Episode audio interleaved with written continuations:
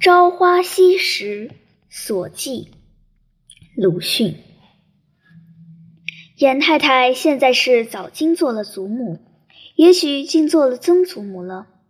那时却还年轻，只有一个儿子比我大三四岁。他对自己的儿子虽然狠，对别家的孩子却好的，无论闹出什么乱子来，也绝不去告诉个人的父母。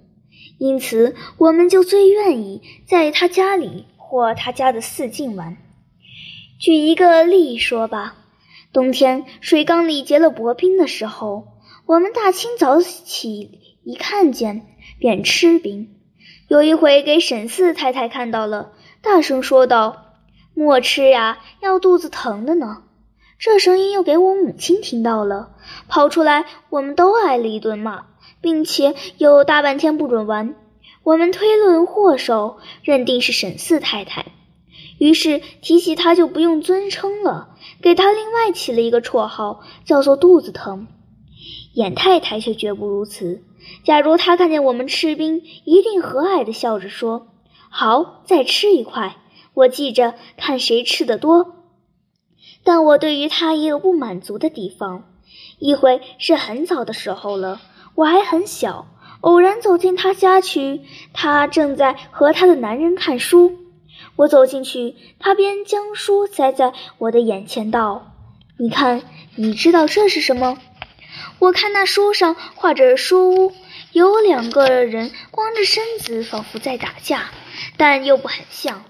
正迟疑间，他们便大笑起来了，这使我很不高兴，似乎受了一个极大的侮辱。不到那里去，大约有十多天。一回是我已经十多岁了，和几个孩子比赛打旋子，看谁旋得多。他就从旁边记着数，说道：“好，八十二个了，再旋一个，八十三，好，八十四。”但正在旋着的阿祥忽然跌倒了，阿祥的神母也恰恰走进来，他便接着说道：“你看，不是跌了吗？”不听我的话，我叫你不要悬，不要悬。虽然如此，孩子们总还喜欢到他那里去。假如头上碰的肿了一大块的时候，去寻母亲去吧。好的是骂一通，再给擦一点药；坏的是没有药擦，还添几个利凿和一通骂。严太太却绝不埋怨。立刻给你用烧酒调了水粉，擦在疙瘩上，说这不但止痛，将来还没有斑痕。父亲故去后，我也还常到他家里去，不过已不是和孩子们玩耍了，却是和严太太或她的男人谈闲天。我其实觉得很有许多东西要买，看的和吃的，只是没有钱。有一天谈到这里，他便说道：“母亲的钱你拿来用就是了，还不就是你的吗？”我说：“母亲没有钱。”他就说：“可以拿首饰去变卖。”我说：“没有首饰。”他却道：“也许你没有留心，到大厨的抽屉里角角落落去寻去，总可以寻出一点珠子这类东西。”这些话我听去似乎很异样，便又不到他那里去了。但有时又真想去打开大橱，细细的寻一寻。大约此后不到一个月，就听到一种流言，说我已经偷了家里的东西去变卖了。这实在使我觉得有如掉在冷水里。流言的来源我是明白的。倘是现在，只要有地方发表，我总要骂出流言家的狐狸尾巴来。但那时太年轻，一遇到流言，便连自己也仿佛觉得是真是犯了罪，怕遇见人们的眼睛，怕受到母亲的爱抚。好，那么走吧。但是到哪里去呢？S 成人的脸早已看熟。如此而已，连心肝也似乎有些了然。总得寻别一类人们去，去寻为 S 城人所诟病的人们。无论其为畜生或魔鬼，那时为全城所笑骂的是一个开得不久的学校，叫做中西学堂。汉文之外，又教些洋文和算学。然而，已经成为众矢之的了。熟读圣贤书的秀才们，还集了四说的句子，做一篇八股来嘲笑他。这铭文便即传遍了全城，人人当作有趣的画饼。我只记得那起讲的开头是：“徐子以告夷子曰：‘吾闻用下辩夷者，未闻辩于夷者也。今也不然。绝舌之音，闻其声，皆雅言也。以后可忘却了。大概。’”也和现今的国粹保存大家的议论差不多，但我对于这中西学堂却也不满足，因为那里面只教汉文、算学、英文和法文，功课较为别致的还有杭州的求是书院。然而学费贵，无需学费的学校在南京，自然只好往南京去。第一个进去的学校。目下不知道称为什么了。光复以后，似乎有一时称为雷电学堂，很像《封神榜》上太极阵、混元阵一类的名目。总之，一进一凤门，便可以看见他那二十丈高的桅杆和不知多高的烟筒。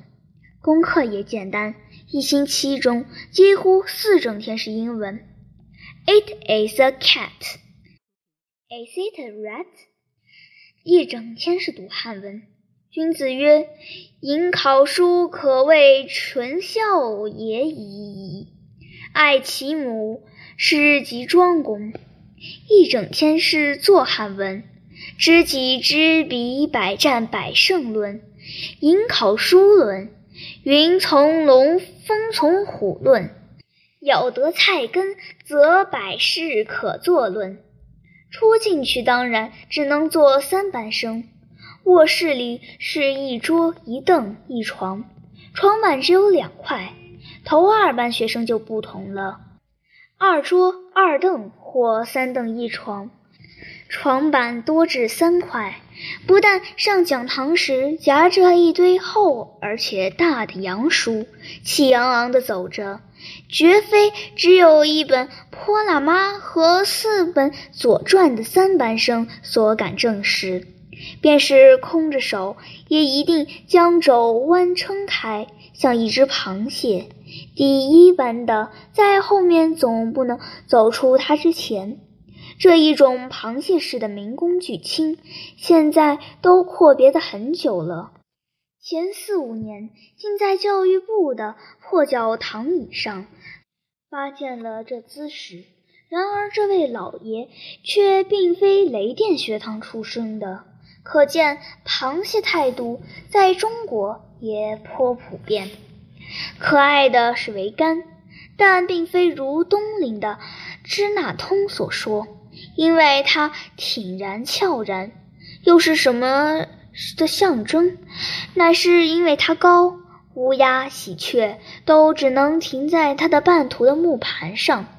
人如果爬到顶，便可以近看狮子山，远眺莫愁湖。但究竟是否真可以跳得那么远，我现在可委实有点记不清楚了。而且不危险，下面张着网。即使跌下来，也不过如一条小鱼落在网子里。况且自从张网以后，听说也还没有人曾经跌下来。原先还有一个池给学生学游泳的，这里面却淹死了两个年幼的学生。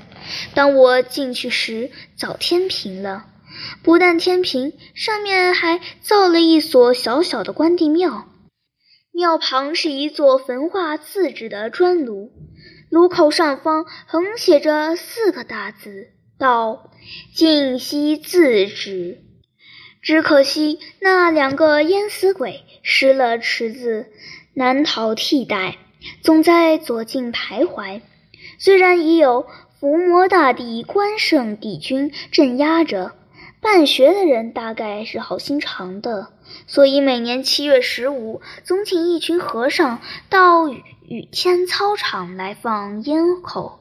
一个红鼻而胖的大和尚戴上壁炉帽，捏诀念咒：“灰子罗普弥耶摩，烟耶摩，烟耶摩。”我的前辈同学被关圣帝君镇压了一整年，就只在这时得到了一点好处。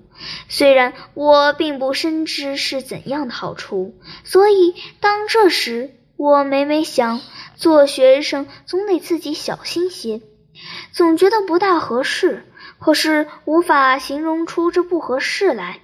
现在是发现了。大致相近的字眼了，乌烟瘴气，树几乎其可也，只得走开。近来是单是走开也就不容易。正人君子者，刘慧说你骂人骂到了聘书，或者是发明事脾气，给你几句正经的俏皮话。不过那时还不打紧，学生所得的津贴。一年不过二两银子，最初三个月的试习期内是零用五百文，于是毫无问题去考矿路学堂去了。也许是矿路学堂已经有些记不真，文凭又不在手头，更无从查考。试验并不难，录取的。这回不是 It is a cat 了，是。Dear man, die with death kind。汉文仍旧是，引考书可谓纯孝也已矣。但外加小学级数，论文题目也小有不同。譬如“工欲善其事，必先利其器”论，是先前没有做过的。此外，还有所谓格致、地学、金石学都非常的新鲜，但是还是得声明，后两项就是现在之所谓地质学和矿物学，并非将余地和钟鼎碑板的，只是画铁轨横断面图却有些麻烦，平行线尤其讨厌。但第二年的总办是一个新党。他坐在马车上的时候，大抵看着《时务报》，考汉文也自己出题目，和教员出的很不同。有一次是《华盛顿论》，汉文教员反而惴惴的来问我们道：“华盛顿是什么东西啊？”看新书的风气便流行起来。我也知道了，中国有一部书叫《天演论》。星期日跑到城南去买了来，白纸石印的一厚本，价五百文正。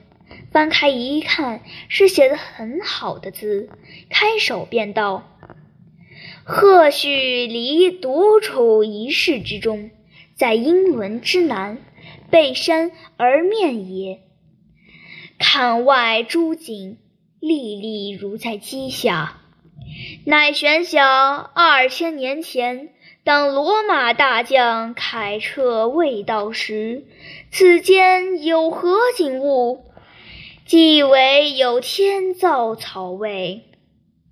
哦，原来世界上竟还有一个贺胥黎坐在书房里，这么想，而且想得这么新鲜。一口气读下去，物竞天择也出来了。苏格拉底、柏拉图也出来了，斯多葛也出来了。学堂里又设立了一个月报处，《食物报》不代言，还有哲学汇编。那书面上的“张连清一流”的四个字，就蓝得很可爱。你这孩子有点不对了，拿这篇文章去看去，抄下来去看去。一位本家的老辈严肃地对我说，而且递过一张报纸来，接来看时，臣许英奎贵奏。那文章现在是一句也不记得了。总之是参康有为变法的，也不记得可曾抄了没有。仍然自己不觉得有什么不对，一有闲空就照例的吃胯饼、花生米、辣椒，看《天演论》。但我们也曾经有过一个很不平安的时期，那是第二年，听说学校就要裁撤了，这也无怪。这学堂的设立，原是因为两江总督听到青龙山的煤矿出息好，所以开手的。待到开学时，煤矿那面却已将原先的技师辞退，一个不甚了然的人了。理由是：一，先前的技师薪水太贵；二，他们觉得开煤矿并不难。于是不到一年，就连煤在那里也不甚了然起来。终于是所得的煤只能供烧那两架抽水机之用，就是抽了水掘煤，掘出来煤来抽水，结一笔出入两清的账。既然开矿无力，矿路学堂自然也就无需胡开了。但是不知怎地，却又并不裁撤。到第三年，我们下矿洞去看的时候，情形实在颇凄凉。抽水机当然还在转动，矿洞里面的积水却有半尺深，上面也点滴而下。几个矿工便在这里面诡异般的工作着。毕业，自然大家都盼望的。但一到毕业，却又有些爽然若失。爬了几次围，不消说不配做半个水兵；听了几年讲，下了几回矿洞，就能掘出金、银、铜、铁、锡来吗？实在连自己也茫无把握，没有做“工欲善其事，必先利其器”论的那么容易。爬上天空二十丈和钻下地面二十丈，结果还是一无所能。学问是上穷碧落下黄泉，两处茫茫皆不见了，所余的还只有一条路，到外国去。留学的事，官僚也许可了，派定五名到日本去，其中的一个因为祖母哭得死去活来，不去了。只剩了四个。日本是同中国很两样的，我们应该如何准备呢？有一个前辈同学在，比我们早一年毕业，曾经游历过日本，应该知道些情形。跑过去请教之后，他郑重地说：“日本的袜是万不能穿的，要多带些中国袜。我看纸票也不好。”你们带去的钱，不如都换了他们的现银。四个人都说遵命，别人不知其详。我是将钱都在上海换了日本的银元，还带了十双中国袜、白袜。后来呢？